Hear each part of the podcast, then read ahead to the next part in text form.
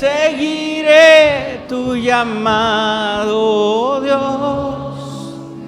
Cristo pertenezco a ti. Somos tuyos, Jesús, somos tuyos.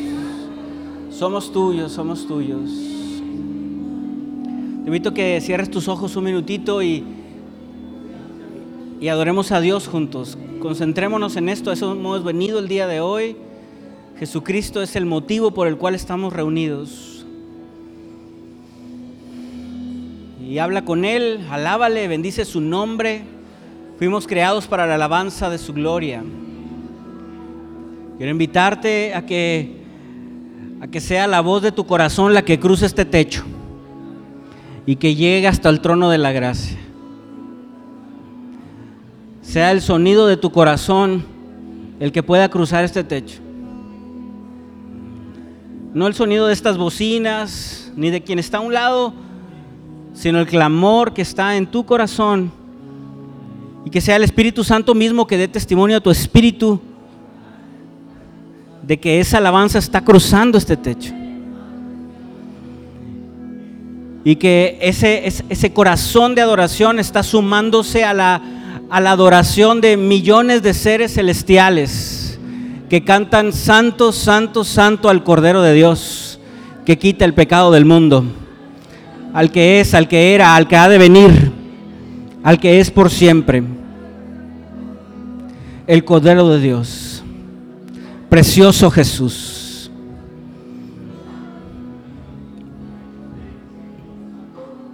Hermoso Jesús.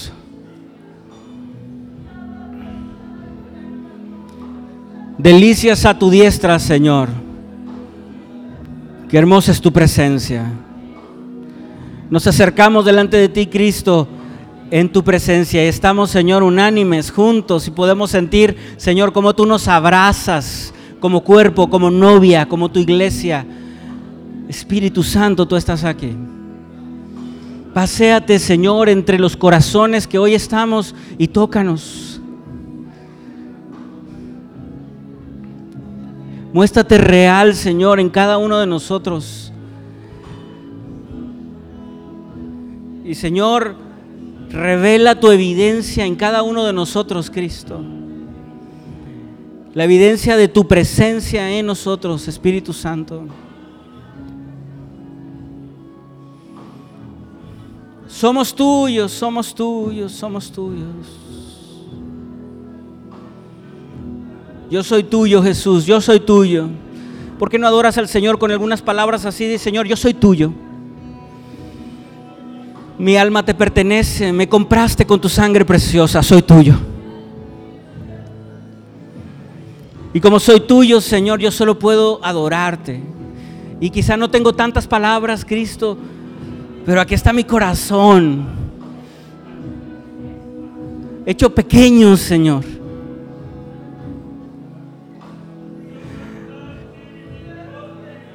A tus pies.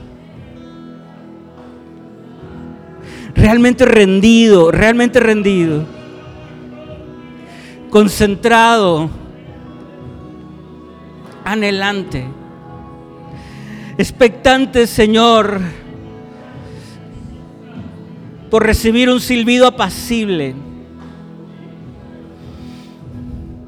una caricia del buen Padre.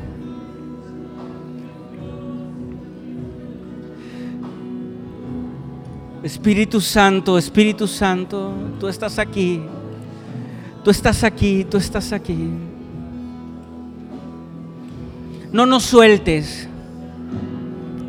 Dile, no me sueltes, soy tuyo, no me sueltes.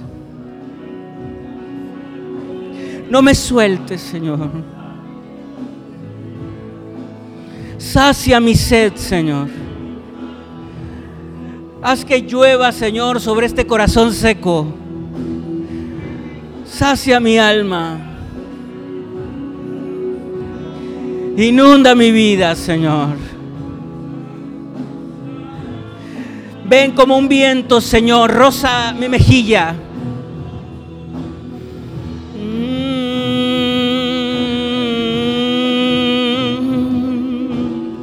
Espíritu Santo, ven.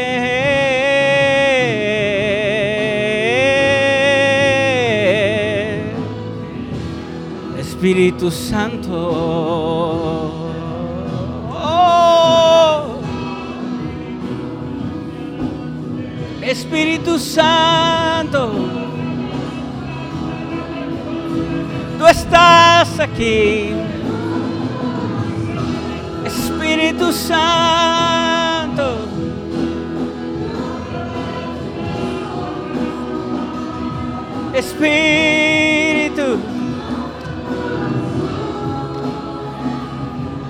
Tócanos, abrázanos.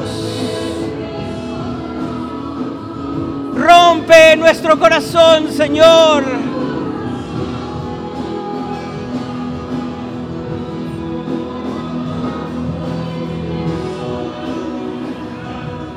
Toca mi vida, toca mi vida.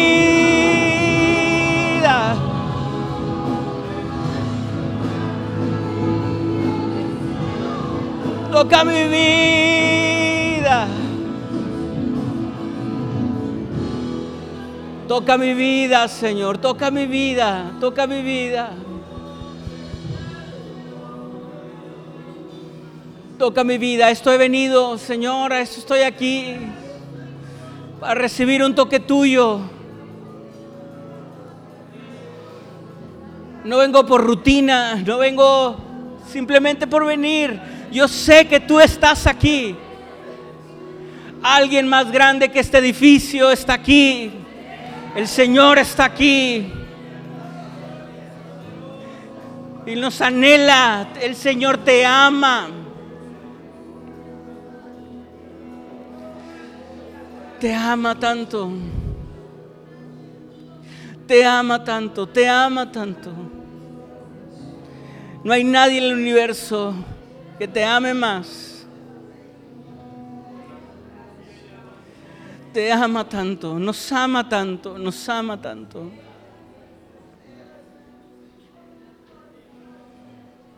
Nos ama tanto que nos ha traído con cuerdas de amor. Y ha puesto en nuestro corazón el querer como el hacer por su buena voluntad.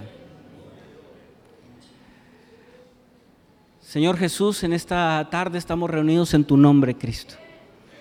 Y en tu nombre, Señor, cantamos, adoramos, Señor, y elevamos una plegaria a ti. Y podemos sentir, Señor, que tú estás con nosotros. Gracias, Cristo, por tu presencia en nuestras vidas. Gracias por tu presencia en esta reunión, Señor. Cuánta verdad, Cristo. Tú aquí envías bendición y vida eterna, estando unánimes juntos. Señor, qué hermoso cuadro. Gracias, Señor Jesús. Nos rendimos delante de ti, te damos toda la gloria. En el nombre de Jesús. Amén, amén, amén. Gloria a Dios. Qué hermoso estar juntos, hermano. Qué bendición estar juntos. Amén. ¿Qué le parece si nos saludamos? Ahí date la vuelta y nos saludamos unos a otros. Dios te bendiga. Muy buenas tardes. Qué bueno que estamos juntos.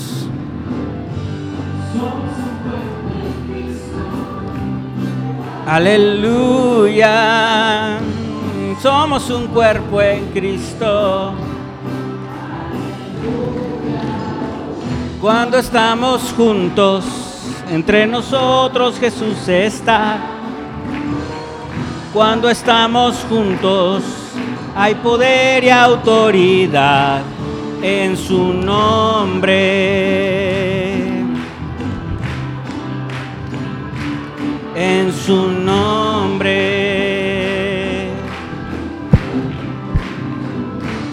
En su nombre. Gloria a Dios. Amén.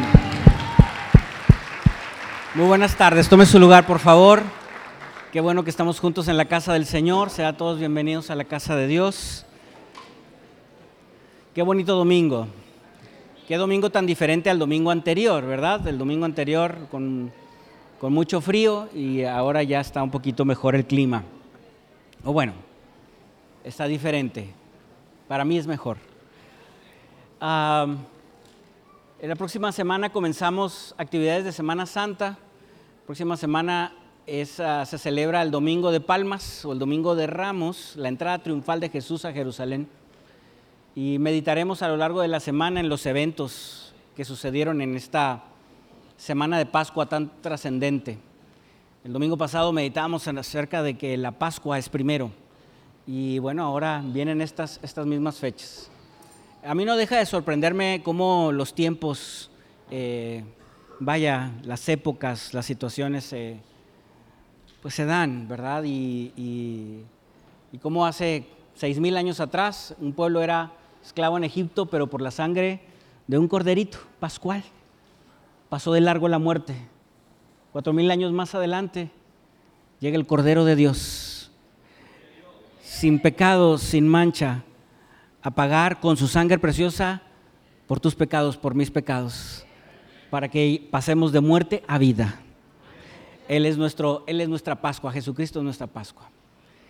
Y como todos los, años tendremos reunión los miércoles, solo que en lugar de una reunión dividida como usualmente la tenemos, va a ser una reunión unida el próximo miércoles, déjeme le digo la fecha, se me van los números, 5, 5 de abril, eh, será una reunión unida. El 6, jueves 6, a las 7.30, igual que el miércoles, tendremos también una reunión unida para conmemorar estos momentos que sucedieron en esta semana de, de, de, Semana Santa, le llamamos así. Y el viernes tendremos nuestra reunión de siete palabras. Eh, el viernes será la reunión a las 2.30 de la tarde. Es una reunión solemne y, vamos a hablar acerca de las palabras de Jesús en la cruz. El domingo, el domingo de resurrección, usualmente tenemos tres reuniones, a, las 9, a las 12, que es esta misma, y a las 5, allá en Panimiel. El siguiente domingo 9 de abril tendremos cuatro reuniones. Habrá una reunión a las 5 de la mañana. Amén. Todos los tempraneros vienen bajando del cerro a esa hora.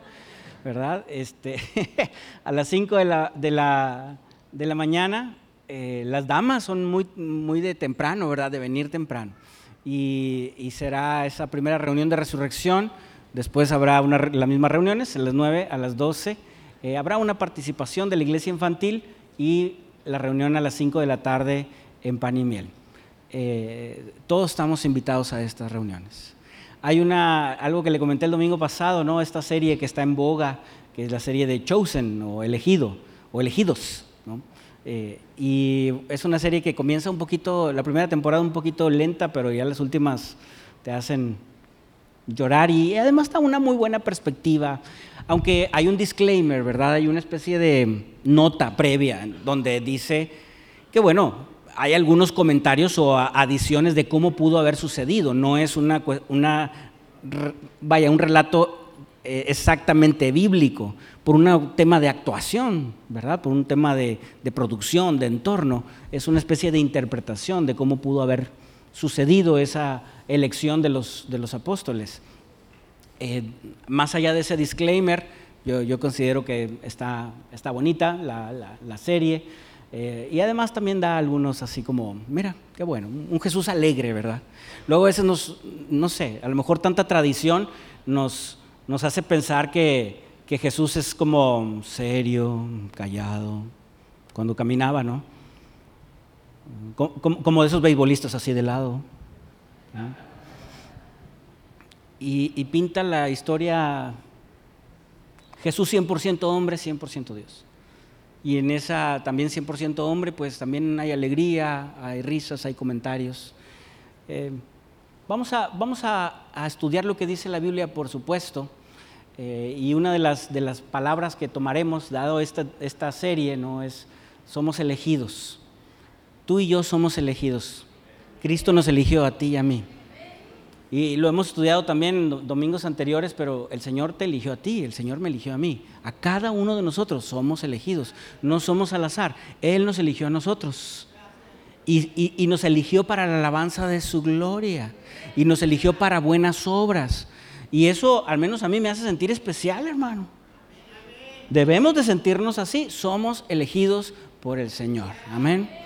Tú y yo lo somos. Meditaremos esto esta próxima semana. No obstante, hoy quisiera que pudiéramos estudiar Números capítulo 10. Estudiar y después reflexionar. Vamos ahí en Números capítulo 10.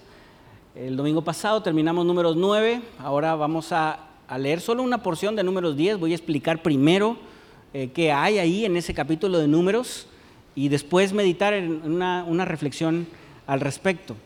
El título de esta reflexión le puse El sentido común y la dirección de Dios. El sentido común y la dirección de Dios. Son, digamos, dos temas, hablaré de dos grandes temas. Primero el sentido común y después de la dirección de Dios. En la mañana, eh, por lo general yo comparto lo mismo a las 9, a las 12 y a las 5. Sin embargo, en la mañana, la primera parte del mensaje pues es muy similar a esta, pero la segunda parte no. En la segunda parte hay una reflexión, digamos, alterna a esto. Eh, pero el título permanece, el sentido común y la dirección, y la dirección de Dios. ¿Tiene por ahí números? ¿Sí? Ábralo, por favor, su Biblia. Para este momento su Biblia ya debe abrir en números así como que automáticamente, ¿no? Si la abre, se, se debe abrir automáticamente la Biblia en números. Y bueno, no, no se le hace una, un hallazgo este, muy, muy relevante el hecho de que ya hemos llegado hasta números 10, ¿verdad? Ya tenemos más de tres años y el Señor nos ha llevado caminando sobre la Biblia, sobre la historia, aprendiendo, reflexionando, meditando, y el Señor nos ha, nos ha hablado, pero también nos ha enseñado esta, esta situación cultural y el contexto histórico que está desde Génesis hasta ahorita, donde vamos en números. Ahora, en números 10 es el segundo año que están en, a las faldas del monte Sinaí. Después de haber escapado de Egipto, está, ese es el segundo año. ¿Cuánto tiempo estuvieron en el desierto? 40. Este es el segundo año y apenas van a empezar a moverse, recién. Es más, decía en la mañana que a lo mejor algunos estaban construyendo el tabernáculo, las indicaciones que están en Éxodo, eh, todo lo que estaba allí en el tabernáculo, algunos de las tribus que le dijeron, tú vas a estar de este lado, la tribu de tal por allá, la tribu de tal por allá, pues estaban a lo mejor tomándose el tiempo, construyendo sus corralitos, sus tienditas. Algunos se tardaron este, seis meses, a lo mejor un poquito más, ¿verdad? Como cuando te, eh, cambias de casa, llegas a una casa nueva y le vas adecuando, le vas adecuando. Hay algunos que tenemos ya mucho tiempo en nuestra casa y todavía no nos adecuamos, siempre falta algo más y siempre algo, falta, algo que trabajar más en la casa. Y a lo mejor algunos ya están en el año 2, ay, por fin, ya está mi casita como la quiero, mi tiendita como la quiero, cuando de repente la nube. Y vámonos, es hora de irnos, ¿verdad? Se mueve todo, ah, Señor, es hora de irnos. Para poder salir hay que construir unas trompetas. Esos son los primeros versos del número 10. Y el Señor le dice a Moisés, construye unas trompetas, trompetas de plata. Y bueno, a mí... Eh, tengo que imaginarme cosas, son dos millones de personas aproximadamente, imagínese la logística para mover dos millones de personas. No hay bocinas, por supuesto, no hay electricidad y bueno, las trompetas van a ayudar mucho. Yo me imagino que eran trompetas, pues obviamente muy especiales, muy potentes, no sé si largas o no, y en estas trompetas de plata había que hacer ciertos sonidos. Hay tres cosas que quiero mencionar antes de leer los pasajes que, quiero leer en números 10, que son las trompetas. Y para las trompetas eh, implicaba anuncios, ¿ok? Eh, y esto es muy importante porque le digo, no hay bocinas, entonces ¿cómo es que se puede, puede haber una comunicación integral entre dos millones de personas en el desierto?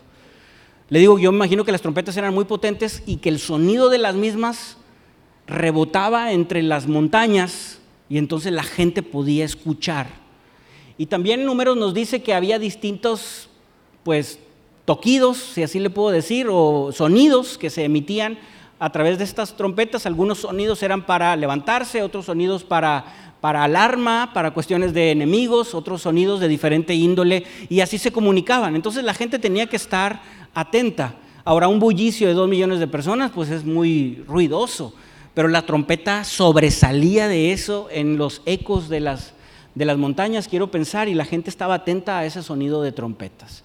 Podríamos incluso, yo estaba así como que escribiendo cosas y decía, aquí en las trompetas me puedo quedar al menos un domingo más, porque las trompetas es algo profético. Usted y yo un día escucharemos una trompeta. Dice Tesalonicenses que escucharemos la trompeta y el Señor Jesús con voz de mando, con voz de arcángel y con trompeta de Dios descenderá del cielo. Y los muertos en Cristo resucitarán primero, después nosotros seremos tomados. Escucharemos la trompeta. Y Pablo dice, porque se tocará la trompeta. Y tú escucharemos esa trompeta. Amén. Tú y yo. Gloria a Dios. Los sonidos, les digo, era una cuestión de logística. La gente estaba atenta a qué tipo de sonido era el que se emitían los trompetistas para, para adecuarse, para prepararse, o irse para allá, o irse para acá, o para tomar ciertas este, prebendas, etc. Pero si algo también es sobresaliente, porque hay que imaginarlo, es el orden. Imagínense dos millones de personas que de repente ahora levantan todo el campamento y hay que caminar hacia, hacia el desierto de Parán y, y, eso implica una logística increíble. Por eso después de las trompetas, tú y, yo podemos leer que primero se tiene que levantar la tribu de Judá desde el sur, después otra tribu. Tú lo vas a leer en tu casa. Después siguen los levitas, y luego los gersonitas, los meraritas y los coatitas tienen que levantar el tabernáculo y al fin, después otras tribus y hasta el final estaba la tribu de Dan, la tribu de Aser. Y entonces se tenían que levantar. Imagínense la logística al respecto, impresionante. Ahora, después, imagínense también el sonido. Dos millones de personas caminando, marchando, carretas, todo, ¿verdad? ¿Cómo, hasta dónde se escuchaba eso? Entonces yo quiero pensar que con razón, algunos otros pueblos que estaban a 50 kilómetros o a 100 kilómetros, de repente a lo mejor temblaba la tierra. ¿Qué está pasando? Pues dos millones de personas están caminando.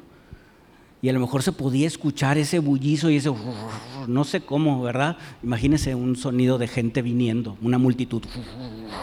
Y hasta el polvo así, ¿no? De la gente moviéndose. Y luego a eso súmale trompetas. Órale, hermano. Debe haber sido así como un impacto fuerte. Con razón, ¿verdad? Los tribus alrededor tenían miedo. Mucha gente moviéndose, trompetas, eh, hasta la tierra temblaba, yo quiero pensar. Pues sí, wow, increíble. Pero otra vez, regreso al orden.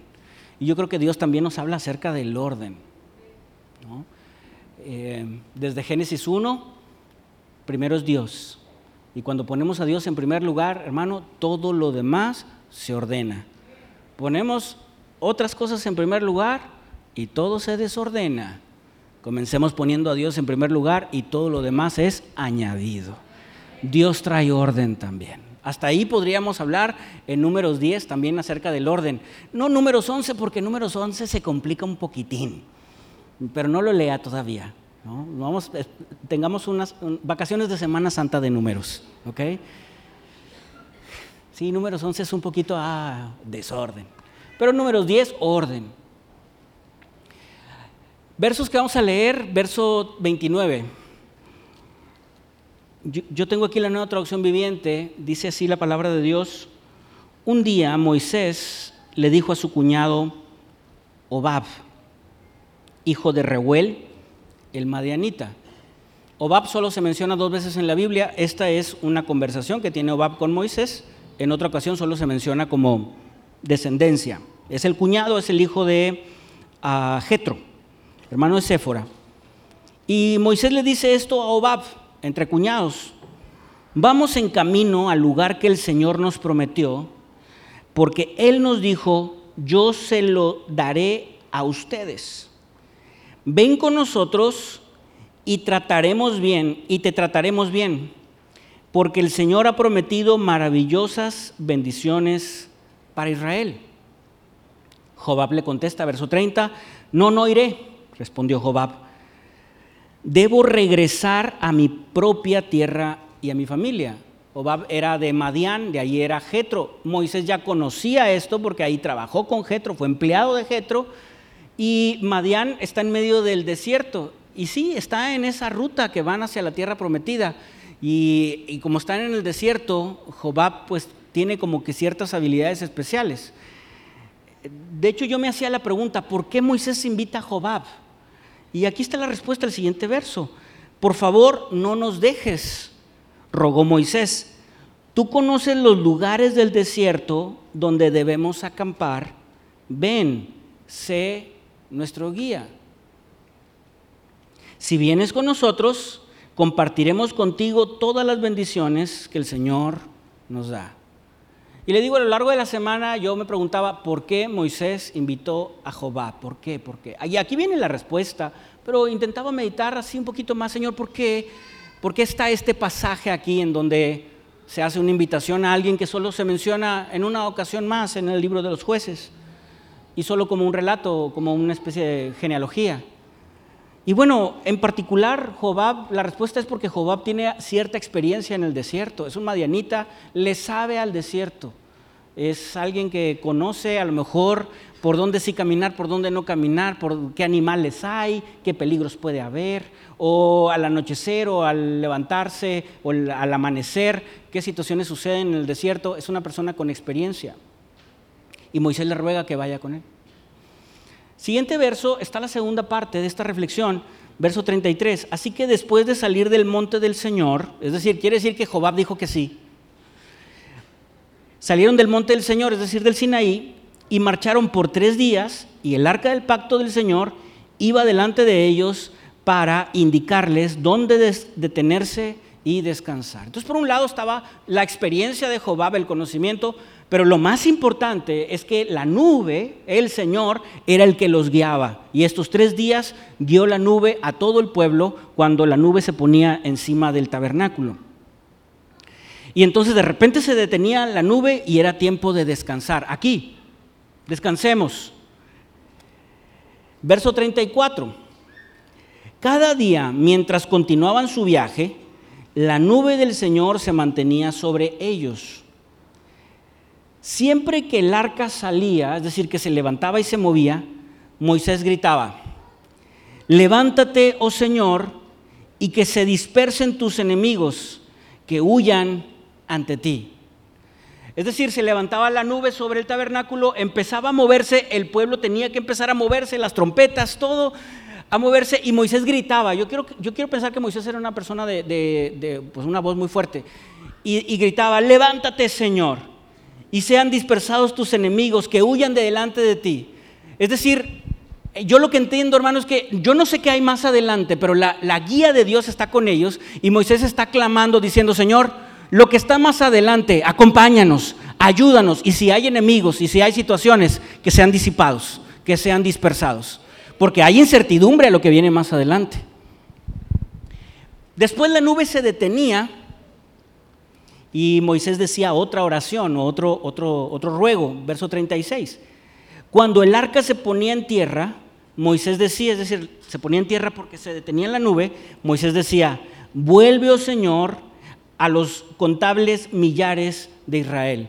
Es decir, Señor, ya no avances más, quédate aquí con nosotros.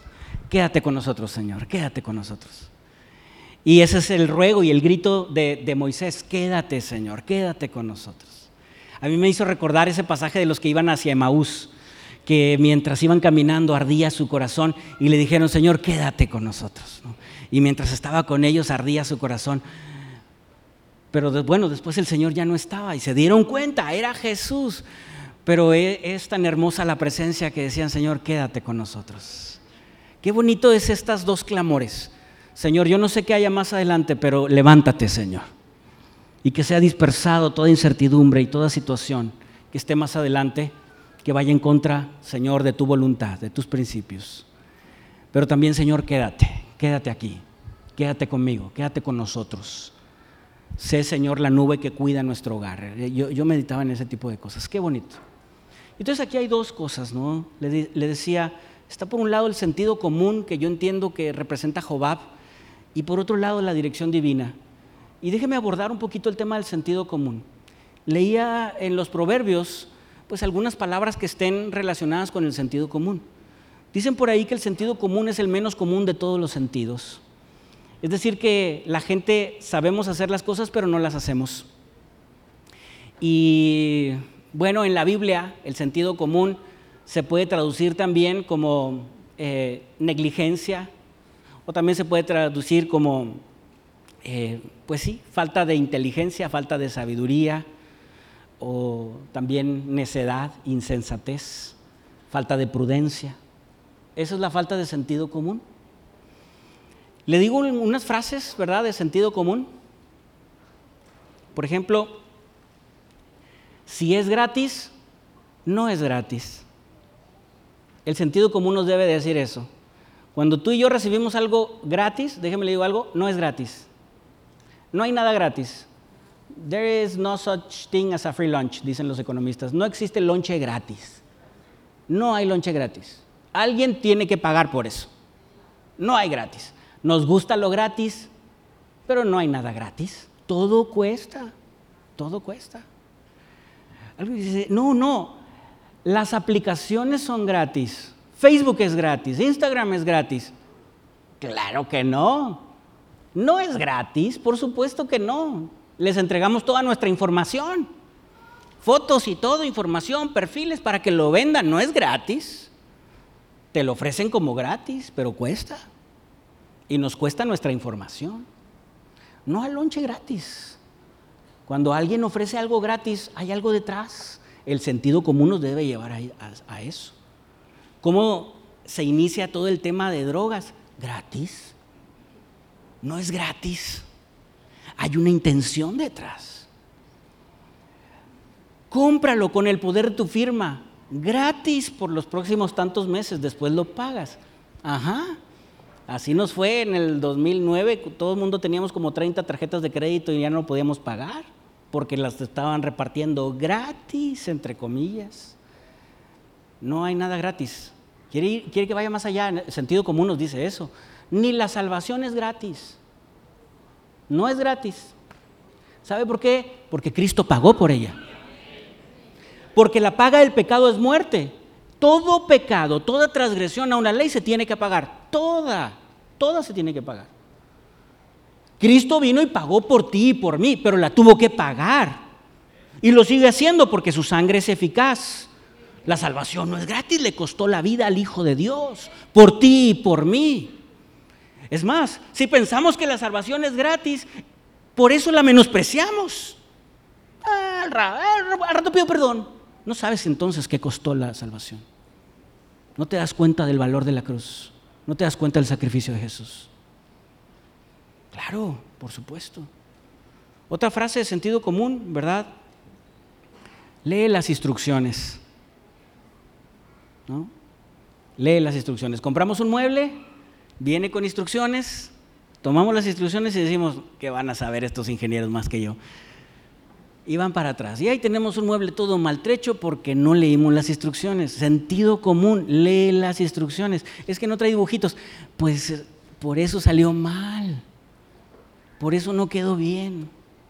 Por eso se descompuso, se fundió, etc. Hay que leer lo que está enfrente. Sentido común, ¿verdad? A una persona caminando, una puerta de cristal, se pega. Ahí dice, jale. Ah, lee lo que está enfrente. Sentido común, ¿no? Por algo está el anuncio, ¿verdad? Curva a 200 metros. Ay, me despisté. Ahí dice sentido común. Pero a veces el sentido común es el que menos ejercitamos. Si no entiendes, haz preguntas. Y entonces termina una clase, los estudiantes terminan una clase, ¿de qué se trató? ¿Quién sabe? ¿Le entendiste? No. ¿Preguntaste? No. ¿No entiendes? Haz preguntas. Pregunta hasta entender. Y una última, porque hay muchísimas, ¿no? Es, bueno, eh, hasta en la Biblia lo podemos entender, ¿no? Eh, investiga, haz tu propia investigación, lee, lee por ti mismo. Los de Berea se les enseñaba la doctrina, pero después ellos iban a las escrituras y corroboraban lo que se les predicaba. Haz tu propia investigación, sentido común. Date cuenta por ti mismo, sentido común. Pero a veces le digo es el sentido común, es el menos común de todos los sentidos.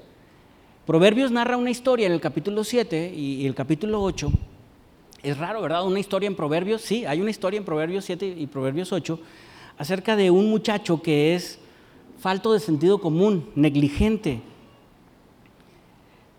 ¿Lo abre conmigo? Es más, eh, Proverbios capítulo 8, verso 5, en la, en la versión Palabra de Dios para Todos, lo voy a leer, ¿no? Proverbios 8:5, esta versión, Palabra de Dios para Todos, dice, ustedes los ignorantes aprendan sabiduría y ustedes los brutos, así dice hermano, brutos, aprendan a ser prudentes. Pero habla, habla acerca de la insensatez y la falta de sentido común para tomar decisiones. Ahora, ¿cuál es, la, ¿cuál es la situación que está en Proverbios 7 y Proverbios 8? Bueno, ahora regresemos a Proverbios 7 y, y, quiero leer rápidamente, verso 6. Porque mirando yo por la ventana de, de mi casa, por mi celosía, dice el proverbista, andaba chismoso, estaba viendo por la ventana, vi entre los simples, los simples son estos faltas de prudencia, consideré entre los jóvenes un joven falto de entendimiento. Y también podría decir falto de sabiduría, inteligencia, prudencia, sentido común. ¿Qué pasó con este joven? Verso 8.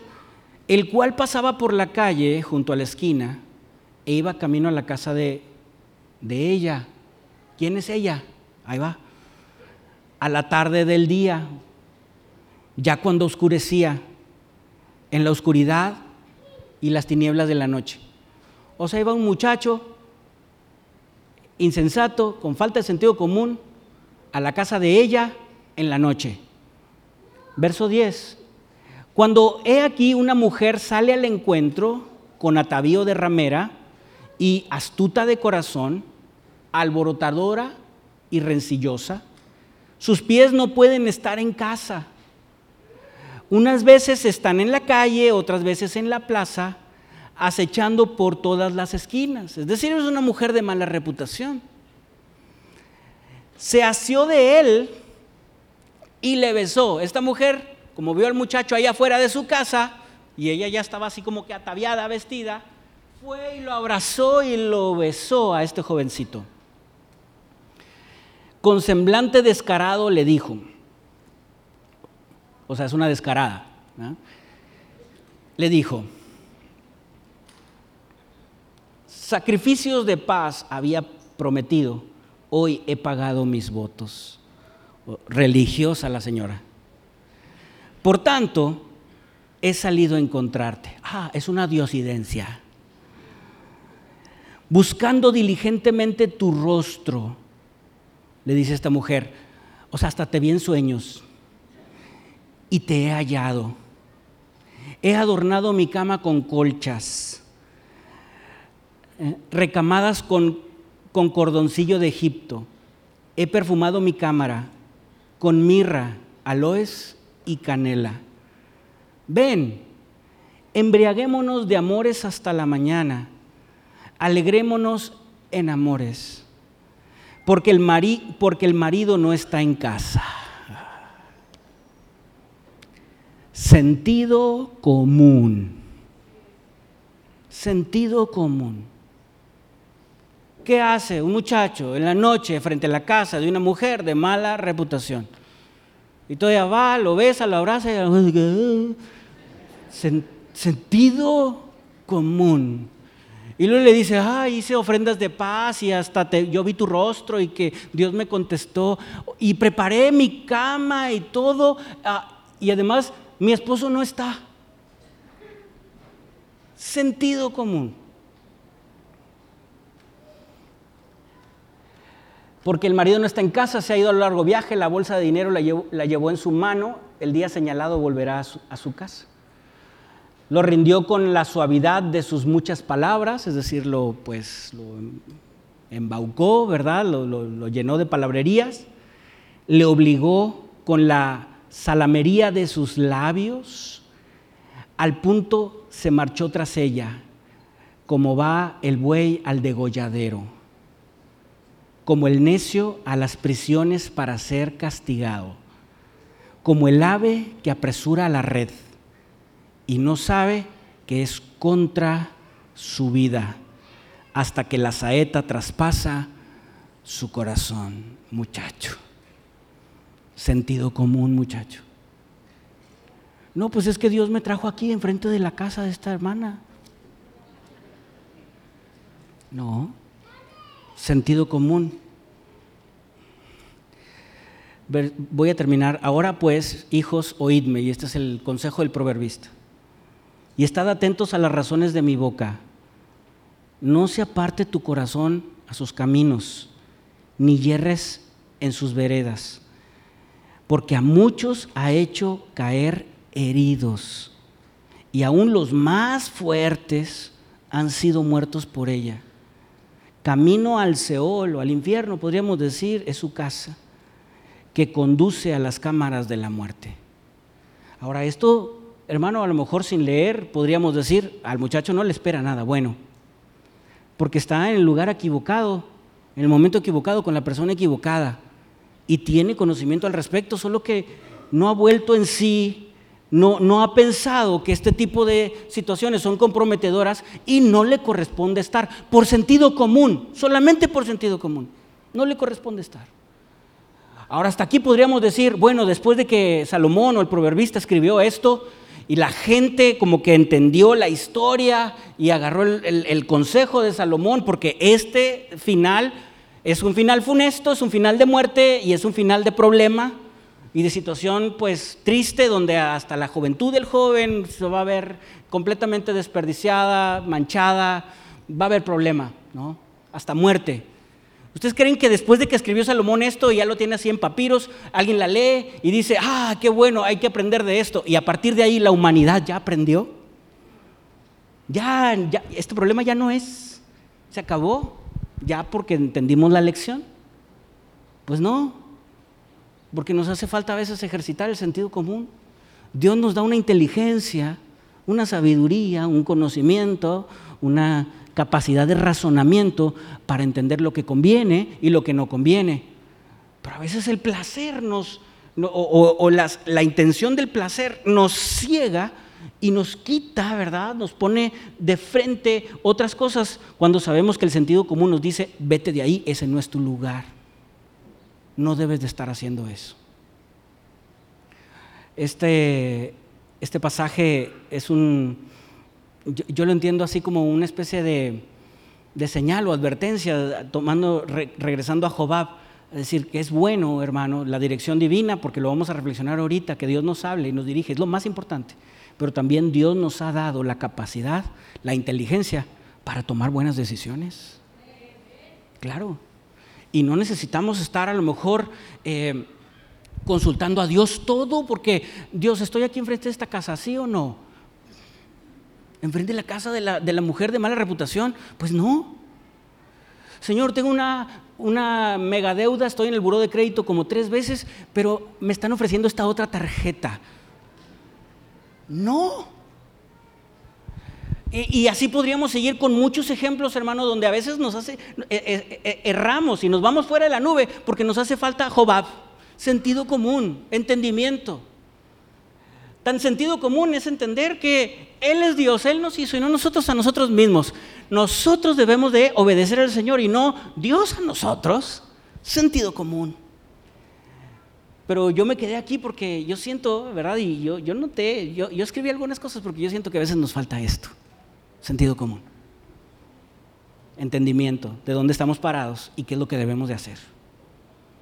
Sentido común. Y a lo mejor puede ser un momento para pedir oración o para orar y decir, Señor, ayúdame a ejercitar un poquito más mi sentido común, Señor. Mi inteligencia, mi capacidad de, de decidir correctamente. Porque luego a veces le echo la culpa a todo el mundo, pero la culpa es mía. Puedo decir, es que, es que el jefe, es que esto, es que lo otro, pero la culpa es mía. Te encuentras algo por ahí, ¿verdad? Algo, eh, no sé, te encuentras una cartera con dinero, identificación, dirección, teléfono y saldo. Ay, Señor, me acabas de bendecir con este billete. Sentido como un cristiano, ¿verdad? Si no es tuyo, le pertenece a alguien más, regrésalo intacto sentido común. Pero bueno, a veces podríamos pecar, eh, pues suena chiste, fíjese, suena chiste, pero a veces pecamos de inocentes diciendo, es que Dios me bendijo con este celular nuevo que me acabo de encontrar. Tiene nombre, pero ya lo voy a mandar bloquear. ¿Cómo? ¿Cómo? Bueno, es que eh, mis compañeros van, vamos a ir a cierto lugar. Pues no, no es un lugar en donde yo deba de andar, pero eh, voy de trabajo y, eh, y, empezar a como que a justificarnos cuando sabemos sentido común, ¿verdad? Nos dice, hey, ¿qué estás haciendo ahí? ¿Qué está pasando? No es un lugar en donde debemos de estar. Y así podríamos decir muchísimas otras cosas más. Ahora, debemos de ejercitar esa inteligencia, el sentido común que el Señor nos da. También a veces se, adquiere a través de la experiencia, ¿no? Eh, es decir, nos equivocamos en una ocasión y debemos de aprender de ese tipo de situaciones. No como aquel que dice, tropecé con la misma piedra, pues tonto, ¿verdad? ¿Cómo vas a tropezar con la misma piedra? ¿Cómo te vas a caer en el mismo pozo? Quiere decir que no hay inteligencia, hay, negligencia, no hay sentido común. Debemos entonces de sacarle la vuelta, ¿verdad? Pero a veces así nos pasa. Si el Señor nos ha dado esta inteligencia y esa sabiduría, hay que ejercerla. Usted y yo podemos leer el libro de los Proverbios y vamos hasta la fecha. El Señor nos va a dar inteligencia, gracia, pericia, sabiduría, porque esto no significa que tengamos que conocer matemáticas o astrofísica. Simplemente con tener la sabiduría de Dios podemos tomar buenas decisiones. El Espíritu Santo nos va a guiar, nos va a conducir y va a traer a nuestra mente y a nuestro corazón lo que debemos de hacer en el momento que debemos de hacer. La nube representa la dirección de Dios, la dirección divina. Y, la dirección divina es para, para llevarnos a un lugar prometido, un lugar prometido que es mejor que el lugar actual. También lo leímos al final, la nube los lleva al pueblo de Israel y la voz de Dios, a ti y a mí, representando por la nube, nos lleva a lugares de descanso, nos lleva a seguridad y nos lleva también a mitigar el miedo al futuro. Eso es lo que yo entiendo de, esta nube que se mueve y cómo Moisés clama con estas dos frases. Levántate, Señor. Oh Señor, permanece con nosotros en los millares y millares de Israel. La voz de Dios. Yo quiero decirle que Dios habla y Dios sigue hablando. Y, Dios habla de muchas maneras. Dios desea dirigirnos y nos habla de distintas maneras. Y podríamos hacer un estudio bíblico de cómo es que Dios nos habla, pero solamente le voy a mencionar algunas, algunas eh, maneras de cómo Dios nos habla. En primer lugar, Dios nos habla a través de la palabra. Segundo de Timoteo 3:16 dice que toda palabra es útil, ¿verdad? Útil para enseñar, para, para redarguir en justicia, para corregirnos. Toda la palabra de Dios. Aquí nos habla el Señor a través de la palabra de Dios. También Dios nos habla a través de Jesucristo. Hebreos 1 dice que en otro tiempo eh, Dios hablaba por medio de los profetas, pero ahora nos dio a su Hijo. Y Jesucristo nos habla. Y a través de, leer la palabra de Dios, los evangelios, podemos escuchar la voz del Maestro, saborearla, meditar en las palabras de Jesús. Dios nos habla también a través de la naturaleza. Romanos capítulo 1, verso 20, cuando el Señor, está, eh, Pablo, el Señor a través de Pablo le está haciendo un reproche a, una, a una humanidad perdida y le dice, bueno, ustedes le están dando más la gloria a lo creado que al creador. Y por eso el Señor los entregó. Porque ahí está la creación como testigo de la deidad del Señor. Y no la están viendo, también la creación nos habla. Dios nos habla a través de eso. Cuando el salmista escribe, Señor, alzaré mis ojos a los montes, yo pienso que está escribiendo este salmo, este poema, y está levantando, y es la creación de Dios la que le está inspirando para entender que el Señor es más grande que los montes, y el Señor lo puede proteger, y el Señor lo está reconfortando, como a ti y a mí el día de hoy con esos, esos salmos. Dios también habla a través del Espíritu Santo. En Juan capítulo 16, en Romanos capítulo 8, dice que el Espíritu Santo eh, gime al Padre con gemidos indecibles, también nos redarguye de pecado, nos habla nos convence. Y, Juan dice que el Señor dice que nos dejará el Espíritu para que nos conduzca a la verdad, nos guíe. Dios nos está hablando y Dios quiere hablar contigo. Dios quiere susurrar su voz a tu oído. Y a veces la voz de Dios es insonora, pero entendemos que es la voz de Dios. Dios, le déjeme le digo algo, Dios no tiene un problema de habla. nosotros tenemos un problema de escucha. Dios siempre está hablando. Necesitamos tener la voluntad, el aparato adecuado para poder escuchar la voz de Dios. ¿Me acompaña Lucas capítulo 8?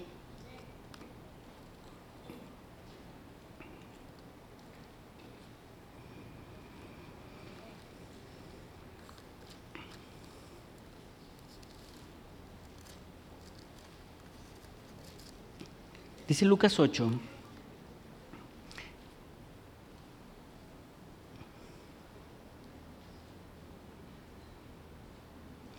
Voy a leer solo la última parte del verso 8. Dice, el que tenga oídos para oír, que escuche y entienda.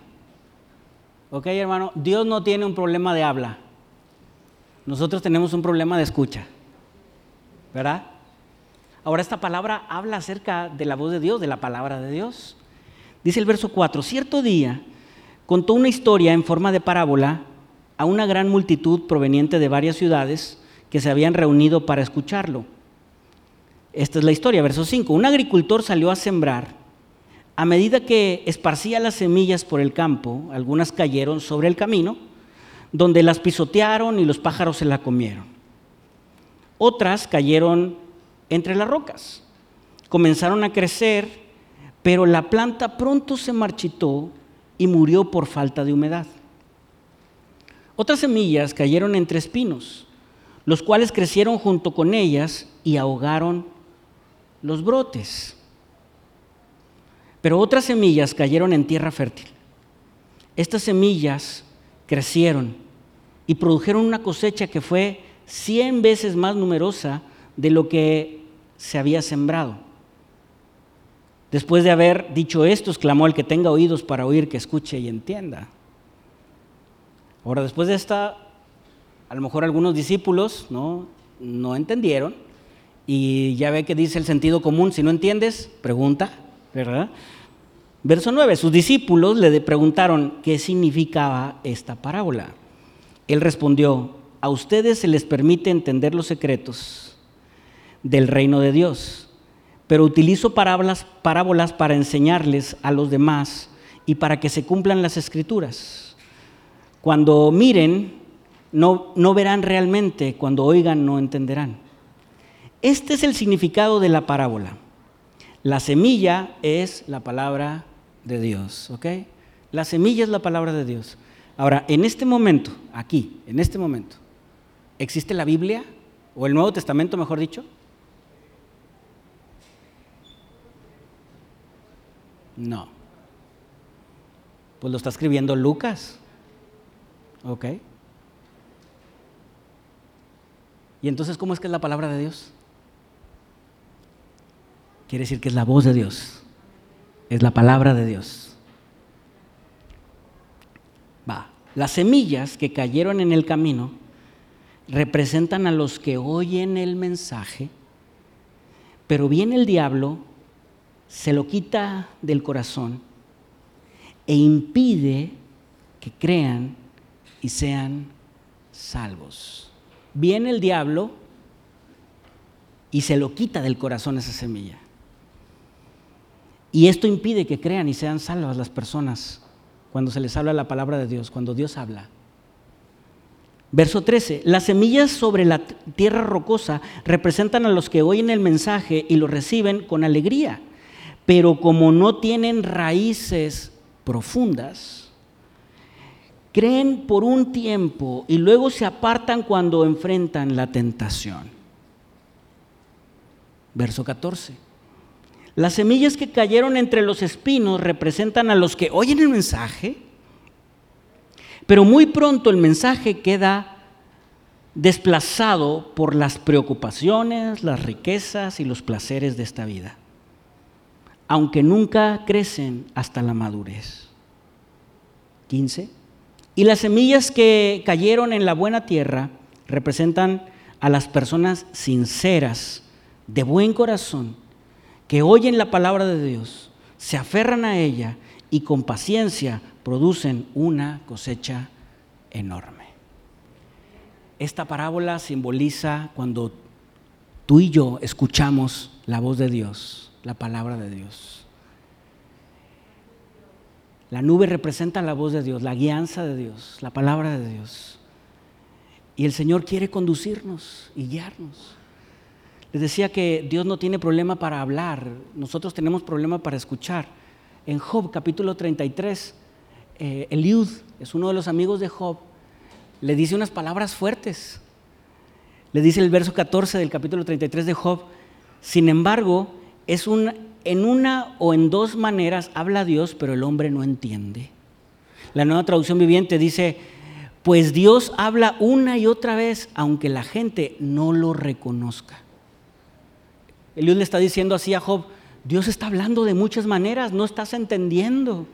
Continúan diciendo, por sueño, en visión nocturna, cuando el sueño cae sobre los hombres, cuando se adormecen sobre el lecho, entonces revela al oído a los hombres y les enseña su consejo. Dios habla de diferentes maneras. Dios está hablando, solo que el hombre cerramos nuestro oído y no queremos escuchar.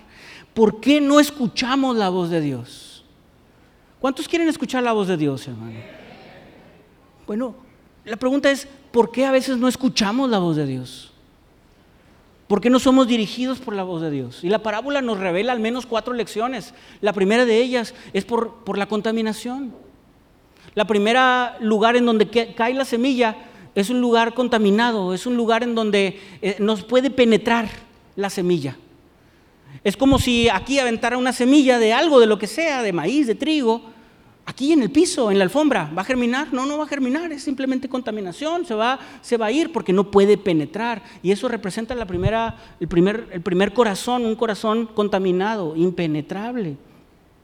La contaminación que está en nuestro corazón no permite que, penetre y entonces no hay fruto. Podemos escuchar muchas voces, pero nuestro corazón nunca va a estar recibiendo ninguna palabra de Dios. Santiago capítulo 1, verso 21 dice, así que quiten de su, de su vida todo lo malo y lo sucio y acepten con humildad la palabra de Dios. Quiten esa contaminación, esas, esas placas de, de, piedra o de acero o de bronce de su corazón que lo hacen duro de tal manera que sea implantada la palabra de Dios con humildad y le sea sembrado en el corazón, porque tiene el poder de salvar su alma. Eso dice Santiago en este capítulo 1. Quita ese pecado que hace que el corazón esté duro para que entonces pueda penetrar. Y si penetra la palabra de Dios, puede transformar, puede cambiar tu alma. ¿Cómo es que nuestro corazón puede estar contaminado? Mire, hay dos maneras. Una es por nosotros mismos. Nosotros hemos contaminado nuestro corazón. Es decir, pecados que no hemos confesado no hemos venido a Cristo a pedir perdón, está nuestro corazón contaminado.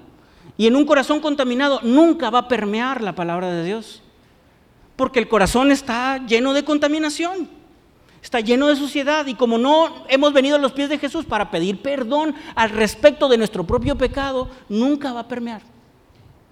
Pero hay una segunda manera también de cómo nuestro corazón puede estar contaminado. Por cuestiones externas, personas, personas que contaminan nuestro propio corazón con palabras, con... Eh, dudas, con ah, perspectivas equivocadas, con falta de convicción, con falta de fe. Júntese con una persona que tiene falta de fe, que tiene duda en su caminar con Cristo y va a estar contaminado su corazón. Y entonces cuando lea la palabra de Dios, la va a dejar de lado, no va a permear porque ese entorno no es, es, hostil para la palabra de Dios. La duda, la crítica, la falta de fe. Entonces nos reunimos alrededor de ese tipo de ambientes, nunca va a permear la palabra, la palabra de Dios. Yo siento que hay una lucha constante en el mundo, porque ahí dice en ese apartado que el diablo llega, la patea, la mueve. No está el diablo, no, permite que, que permee, que penetre. Y esa es, una lucha constante ¿no? con el mundo, con, las, con, el enemigo también, el adversario, con, con las circunstancias a nuestro alrededor, para que no penetre la palabra de Dios, para que no escuches la palabra de Dios, para que no alabes a Dios, para que no vengas a la iglesia, para que no leas, ¿para qué? ¿Para qué? Quien necesita escuchar la voz de Dios es el pastor, no tú. Ellos que te la transmitan. Bienvenido al Nuevo Testamento, hermano, ya no es así. Ahora el Señor quiere hablarte a ti. Pero hay que quitar la contaminación. Dios quiere escuchar nuestra, nuestra voz, hay que quitar esa superficie de roca. Hay que quitar las piedras. ¿Sabe qué? Duele. Hay que cavar sobre la tierra, hay que pegarle. Duele, duele romper un corazón ya solidificado. Duele. Pero si queremos escuchar la voz de Dios, es momento de romper nuestro corazón. Y romper nuestro corazón es romper nuestros esquemas, romper nuestra, nuestros eh, hábitos, nuestros paradigmas, nuestras, nuestras hasta religiones acá. Hay que romperlo para que el Señor lo haga de nuevo y entre la palabra del Señor. Para quitar esa contaminación hay que trabajar mucho. Y yo siento que a lo mejor el día de hoy algunos de nosotros el Señor nos está hablando. Y está diciendo, yo, quiero hablar contigo, pero, pero necesitas empezar a remover cierta contaminación que hay alrededor de tu vida, porque de otro modo la palabra no va a penetrar, no va a ser eco, va a ser hueca, va a venir un viento, se la va a llevar, porque no puede penetrar. Y el Espíritu Santo te va, te va a traer convicción de qué es lo que tienes que romper, qué hay en tu corazón que tienes que quebrar, para que entonces podamos tú y yo escuchar el dulce susurro de la voz de Dios. Una segunda corazón que está aquí es, es un corazón distraído. ¿Qué dijo? un corazón distraído. Eso representa la segunda tierra está distraído. Dice el verso 12.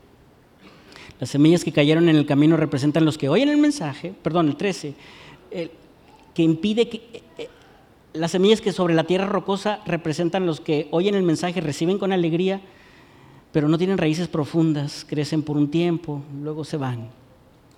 Un corazón distraído. En Lucas capítulo 10, verso 39 al 40, lo voy a relatar solamente. Es el pasaje en donde Jesús visita a Marta y a María. Note, un mismo suceso, dos personas distintas. Una misma experiencia, dos personas distintas, dos resultados distintos. Una misma experiencia. Es más, ahí le va, ahí le va, ahí le va. Un mismo culto, dos resultados distintos. Un mismo culto de dos personas, con dos resultados distintos. ¿Cómo? ¿Sí? Y si usted y yo lo leemos ahí en Lucas, bueno, está Marta afanada, trabajos, quehaceres, distraída, y está María a los pies de Jesús, escuchando, recibiendo de Jesús. Un mismo evento, dos resultados distintos. Yo siento que hay un común denominador ahí, es la distracción distracción. Ahora, sentido común, todo nos distrae. Y yo siento que hay una competencia, hermano, por nuestro tiempo. Yo se lo he dicho a los jóvenes en algunas ocasiones que me toca compartir con ellas. Hay una competencia feroz por tu tiempo, por tu vista, por tu, por tu, tiempo en, en un celular. Una competencia feroz. Se gastan grandes cantidades de dinero las compañías publicitarias se gastan grandes cantidades de dinero los que hacen un YouTube, un video, un TikTok, lo que tú quieras, para que tú los puedas ver 20 segundos, 30 segundos. Grandes cantidades de dinero. Nada es gratis. Nada. Y todo porque tú le puedas dar ahí y no le des el scroll. Quédate hasta el final para que no, no le sigas porque quieren tu atención. Y el mundo quiere nuestra atención. Eso me lleva a entender que tu atención es valiosa. Es valiosa. Por eso si es valiosa debemos de ponerla en el lugar adecuado. No en cualquier lugar. Y, yo quisiera decirte lo que hay detrás. Uno, uno a veces piensa que está un youtuber o un tiktoker y dice, ah, mira qué padre, nomás hace videos y ya eh, se vuelve millonario. Claro que no. Claro que no. Esa es una fantasía, es una ilusión. Hay millones de dinero invertido, hay gente detrás de eso, hay cámaras, hay luces, hay producción, hay a veces más gasto que en una televisión. Todo por un segundo de tu tiempo, nada es gratis. Y si se los entregamos, les estamos entregando nuestro tiempo que es valioso, nuestra atención que es valiosa. Y voy más allá, nuestro espíritu que es más valioso todavía, nuestra alma más valiosa todavía. Y hay una competencia por nuestro tiempo y un corazón distraído es el que yo, yo encuentro aquí. No entra la palabra porque está distraído. Cuidado con las distracciones. Cuidado con el tiempo que utilizamos para la recreación. No es malo, para nada, pero a veces nos distraemos de más. Tengo que confesarle algo. Yo soy muy distraído. ¿Qué le estaba diciendo? Y me distraigo mucho con esto. Mucho. Y mire, aquí tengo la Biblia, ¿eh? Y aquí tengo el Spotify. Y puedo poner cantos y puedo leer la Biblia. Pero así como, como cuando vas a, a un centro comercial y alguien te habla y te dice, hey, Jorge, hey, Jorge, y tú, ah, ¿cómo estás? Ah, sí, ah", andas gritando y hay mucho bullicio y no hay una buena comunicación, a veces también aquí hay mucho bullicio también.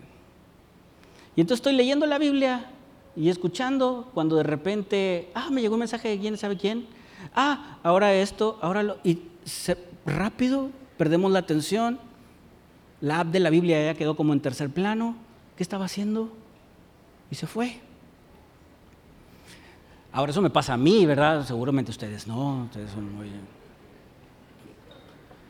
Como solución, ¿verdad? Me encontré con un invento nuevo, chicos. La Biblia en papel.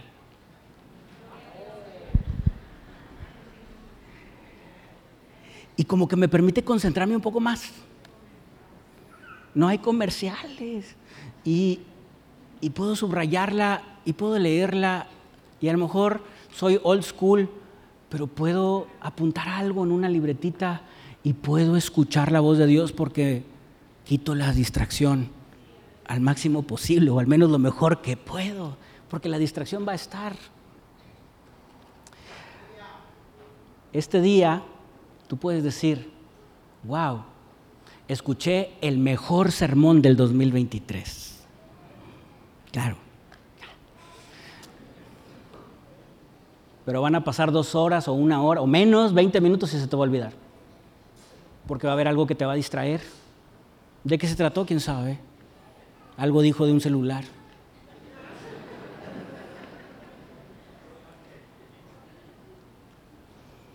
¿Quieres escuchar la voz de Dios? Dedica tiempo. No te distraigas. Si no tenemos la voluntad firme, no lo vamos a encontrar. Jeremías dice, me encontrarás si me buscas de todo tu corazón. Escucharemos la voz de Dios específica y personalmente para ti, para mí, en lo individual, en lo particular, no, de manera general, para ti. Cuando tomemos un tiempo particular, sin distracciones, y tener un corazón adelante para decir, Señor, yo te quiero escuchar. Fíjese, y tomé algunos apuntes aquí porque yo pienso incluso que hay tantas distracciones que compiten por nuestra atención, que incluso estas distracciones también son cristianas. Sí, también hay distracciones cristianas que te impiden escuchar la voz de Dios. Y pensamos que son la voz de Dios y no lo son. Son distracciones un video YouTube tras otro, otra situación, y aquí allá, y estoy naufragando en la red buscando recursos cristianos y no me está hablando Dios a mí. Es una cuestión de diversión de medios cristianos, ya lo dije. Es la verdad. ¿Cuál es la palabra de Dios para ti? Para ti, para ti, para ti, para ti, para mí. ¿Cuál es? Porque incluso hay medios cristianos que también son distracción. Es la verdad. ¿Ya lo dije o lo repito? No sé, es que me distraigo. El tercer tierra es una tierra inmadura. Dice ahí la palabra que crecen matorrales, sus raíces no, no, no profundiza. La semilla sí cae y sí penetra, pero las raíces son chiquitas. Y entonces crece hierba. ¿Qué se necesita para que crezca la hierba? Nada. Pero esa hierba ahoga. Y un corazón inmaduro nos va a evitar que tú y yo escuchemos la, la voz de Dios. La inmadurez es un símbolo de pereza. La inmadurez, esa falta de raíces, es un símbolo de negligencia. Falta de sentido común cristiano. Sabemos hacerlo, pero no lo hacemos. Sabemos estudiar la palabra, pero no lo hacemos. Falta de, ahí le va la palabra, constancia. Queremos escuchar la voz de Dios, seamos constantes. Luego a veces queremos escuchar la voz de Dios, pero somos cristianos de flor de un día. Un día domingo. Y después ya no escuchamos la dirección de Dios ni la voz de Dios. ¿Por qué será? Tenemos unas raíces muy chiquitas. No profundizamos. No conocemos más. Es importante conocer más, tener una relación más madura con el Señor. Pablo decía cuando era niño, antes era, hablaba como niño y, decía las cosas como niño, pero ya no soy niño. Y el domingo pasado leíamos Hebreos y ya no debemos de andar como niños lactantes, sino que debemos de ser ejercitados en la palabra para conocer qué y discernir qué es lo que conviene, qué es lo que no conviene. Debemos de ser maduros, debemos de crecer en el Señor. ¿Quieres escuchar la voz de Dios? Crece, crezcamos. Yo le tengo que confesar algo. Eh, el año pasado que, tuve la oportunidad de ir a, a Alabama a un congreso, créame cómo crecí. No me lo esperaba, Dios me sorprendió. Dios me sorprendió. Dios me sorprendió. Crecí mucho. Dios me abrió otro panorama, otro entendimiento. A partir de ahí quiero, quiero leer algunos otros libros, quiero, quiero estudiar, quiero investigar, quiero conocer a Dios. Quiero saber. Y, y yo entendí que estoy creciendo. Y debo de crecer porque estoy destinado para crecer. Y tú y yo como hijos de Dios estamos destinados para crecer. A veces Dios no nos habla porque nos hace falta crecer, estudiar, leer. Oiga, entrele a los formados, crezcamos, echemos raíces, profundicemos. No seamos emocionales, seamos constantes. Santiago dice que, eh, eh, el, que el necio es inconstante en todos sus caminos. No logra nada, no alcanza nada porque hay inconstancia. Yo no conozco una persona inconstante que le haya ido bien pero sí conozco a muchas personas que a lo mejor no tienen muchos estudios, pero son constantes. Oiga, y son personas de bien, de éxito, de elevadas, les va bien, no quiero usar la palabra éxito, les va bien, son gente sabia, porque son constantes, son cristianos de oración, porque son constantes y a lo mejor no dicen palabras muy elocuentes, pero el Señor está con ellos porque son constantes. Romanos 12.2 dice constantes en la oración. ¿Sabe cuál es el mal de, estas generaciones? La falta de constancia. Hay mucha emoción al inicio, pero después se pierde la emoción y no hay constancia. Y Dios deja de hablar, ya no hay guianza, ya ni siquiera hay sentido común. Vamos por donde nosotros pensamos que es correcto, ya no hay nube, ya no vemos nada. Andamos buscando la nube de otros. Constancia. ¿Qué necesitamos para escuchar a Dios? Pues una tierra preparada como la última tierra. Esa tierra sí estaba lista, estaba preparada. Y estaba preparada, lista para recibir la semilla. Y para terminar, ¿cómo es que es esta tierra preparada? Bueno, al menos tres características de una tierra preparada, de un corazón preparado para recibir la voz de Dios. Esté de pie conmigo, por favor.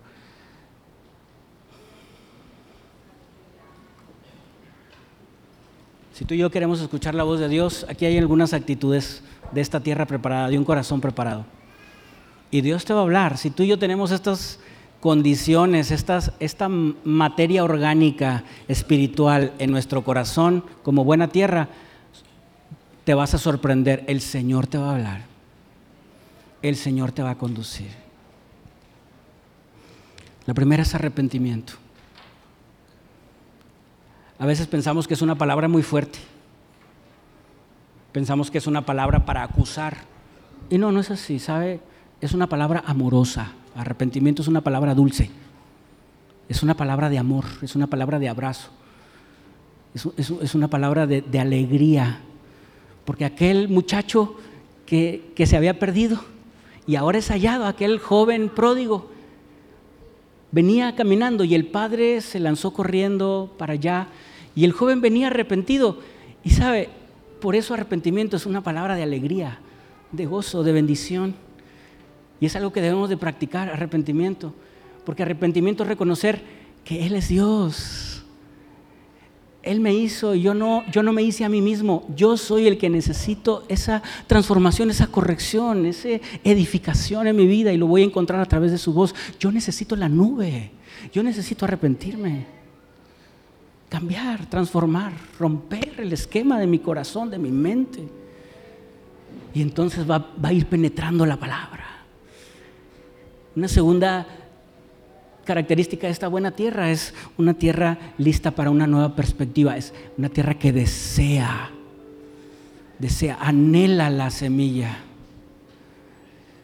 Si tú y yo deseamos escuchar la voz de Dios, Él te va a hablar, Él te va a conducir. Él te va a conducir. En la mañana decía que el viernes antepasado los varones tuvimos una, una velada de oración. Y fue hasta las 2 de la mañana en el sótano que uno que está de este lado. Bonito, la presencia de Dios, bien hermoso. Lo dije en la mañana, lo pensé en ese momento, no, lo mencioné hasta hoy en la mañana. Hoy se lo quiero decir, un pensamiento que vino a mi corazón cuando terminamos la reunión. Y pensé, ya al despedirnos, había unas 30 personas más o menos y les dije, pensé para mí, no dije nada, pensé para mí. ¿Cuántos de los que están aquí estaban cuando este lugar era un pozo. Y yo conté tres. El resto no. Y me dio tanta alegría.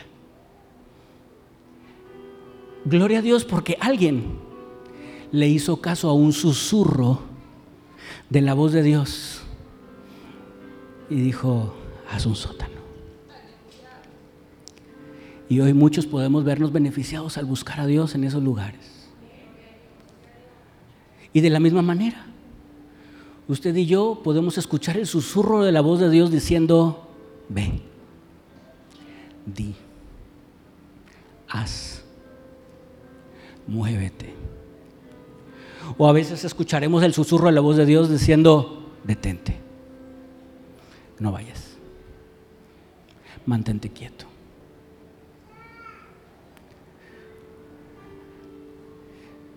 En el 2006 yo pasé por una, una depresión. Y bueno, uno puede pensar cuando una persona está pasando por depresión, llegar y darle una palmada y decir, hombre, anímate, está bien. Es más complicado que eso. Y pasando por ese momento, yo necesitaba escuchar la voz de Dios. Yo necesitaba algo. Y por gracia divina el Señor preparó mi corazón y yo escuché la voz de Dios. Yo escuché la voz diciendo, regresa,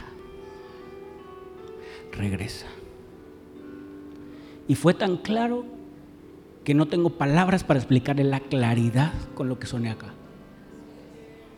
Regresa. Y regresé. Yo doy gloria a Dios, hermano, porque Dios quiere hablarte y quiere conducirnos y quiere poner una nube sobre nosotros y tiene algo que decirte, particularmente a ti. Cuando yo regresé, empecé a predicar. Era joven y hace mucho de esto. No lo hacía bien, hasta la fecha. Y una vez una persona, alguien, no sé quién, escribió un correo, inventó un correo, buenas nuevas arroba asambleas de Dios Santísima de México arroba hotmail.com. Algo así, el estilo. Y me escribió tan fuerte y me mandó un correo a mi correo, porque por cierto había publicado yo mi correo en el proyector. Tan fuerte que debo serle honesto me pegó, Además estaba yo chavalo. Sigo estando. Me pegó que por meses yo estaba tirado y yo no quería predicar más. Hasta que hubo un momento que entendí que esa era una contaminación. Y debo serle honesto, yo leía ese correo letra por letra para descifrar quién era. Quiero ver a este anónimo. Tenía momentos altos de episodios de, de coraje y de tristeza al mismo tiempo, de coraje, quiero saber quién es. Y a veces, Señor, ¿por qué? ¿Por qué? ¿Por qué nos pegamos entre nosotros? Y al final yo sentí, elimina ese correo. Me tardé, debo serle honesto, me tardé. ¿Sabe? Cuando uno escucha el susurro de la voz de Dios, no, a veces no le hace caso siempre. No, me ve a mí como un ejemplo. Me tardé, pero lo eliminé. Shift Delete, de esos que ya no puedes ni siquiera en el basurerito. Fui libre. Y le puedo decir que el Señor me siguió hablando. Y el Señor me siguió conduciendo y sentí la paz de Dios en mi corazón. Y sentí nuevamente una tierra fértil para la voz de Dios. Yo le platico este testimonio para la gloria de Dios, pero para decirte que Dios quiere hablarte a ti en lo individual. Dios quiere hablarte, Dios quiere susurrarte sueños, proyectos, ideas. Dios quiere conducirte, Dios quiere decirte que no vayas por ese camino. Dios te ha dado hasta el sentido común para decirte, hey, detente. Como en el libro de los Hechos, cuando el Señor, el Espíritu Santo dijo, no vayan para allá a predicar. O también el Señor quiere decirte, ve, haz. El Señor quiere, quiere conducirnos. Él es la nube que está encima de nosotros y no quiere que nos movamos ni a un lado ni a otro. Él en su bondad quiere seguir siendo nuestra sombra. Y Él quiere hablarte hoy. Si tú y yo tenemos buena tierra, escucharemos hoy su voz. Oramos unos minutos.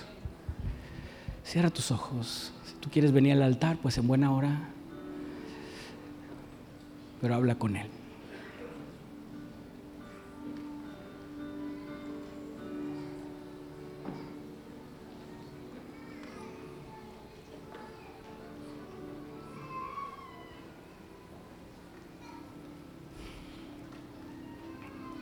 Hay una palabra especial para ti.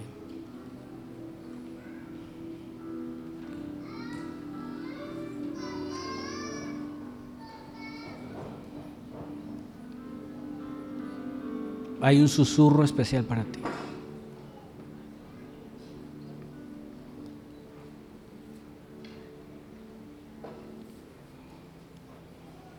Yo lo sé. Yo sé, Espíritu Santo, que tú estás hablando a los corazones en lo individual.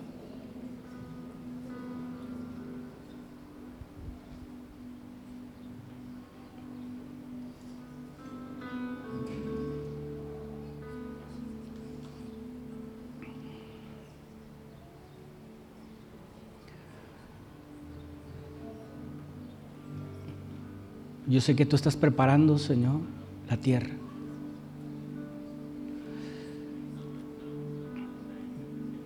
Y escucharemos tu voz cuando dejemos las excusas de lado.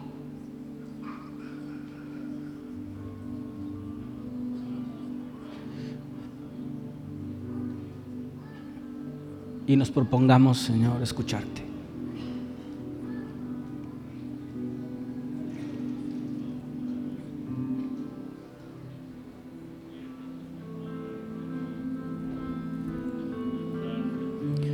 Yo te doy gracias, Señor. Porque yo reconozco que eres tú.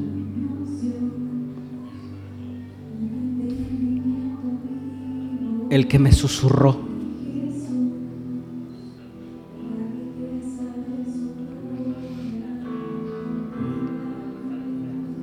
Y me dijo, compra, avanza. Y estoy seguro que, Señor, es tu voz la que me dijo, detente.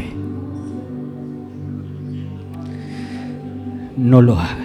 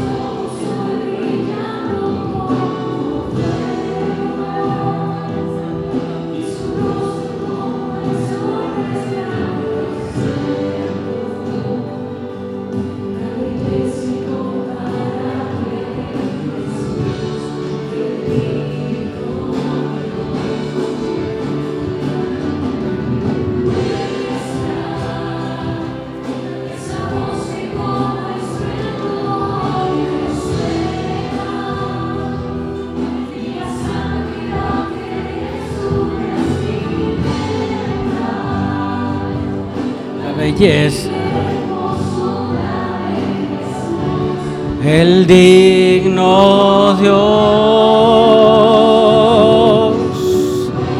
muestra esos ojos hoy brillando como fuego. Y su rostro como el sol resplandeciendo. La belleza incomparable de Jesús, el digno Dios.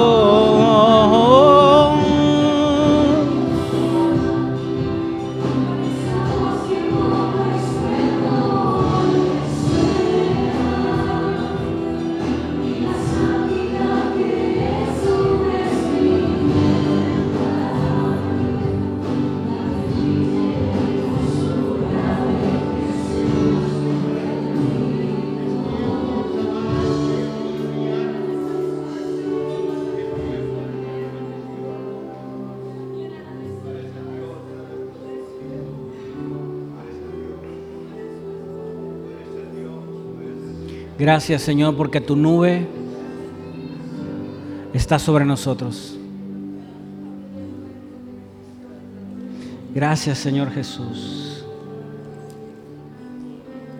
Le levántate, oh Señor, y se dispersen tus enemigos y huyan ante ti. Vuelve, oh Señor, a los incontables millares de Israel. Levántate, Señor, levántate, levántate. Gracias, Cristo, por este, este bello domingo. Gracias por tu amor. Gracias por tu Espíritu Santo que nos habla, que nos conduce, que susurra a nuestro oído, Señor, a cada quien en lo individual. Gracias, Señor, porque podemos tener la certeza en nuestro corazón que es tu voz, Señor, la que nos conduce yo te pido, Señor, que esta palabra sea, Señor, una semilla que genere fruto, que sea tu palabra, Señor, no la voz de una persona. Y que, Señor, traigas a nuestra mente esta meditación lunes y el martes y el miércoles y el jueves y el viernes, el sábado, Señor, y el domingo que nos encontremos nuevamente y que podamos ser edificados en tu palabra. Señor, que no haya una sola persona que con un anhelo ferviente en su corazón no escuche tu voz. Tú lo harás, Señor, por tu misericordia, por tu amor, por tu cruz, por tu promesa del Espíritu Santo. Gracias, Jesucristo. Gracias, Espíritu Santo de Dios. Gracias, Señor. Amén, amén, amén.